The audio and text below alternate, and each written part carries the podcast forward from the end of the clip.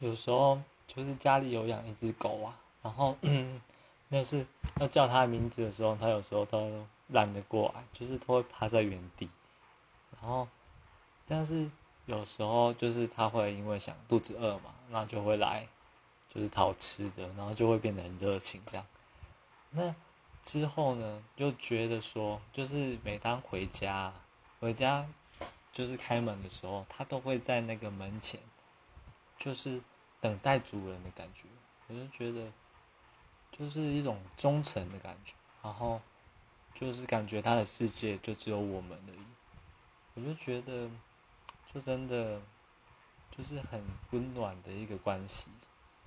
对啊，就是想想象一整天，然后，假如在他的头上装一个摄影机，他看到的可能就是，就是主人的脸，然后还有等待的瞬间。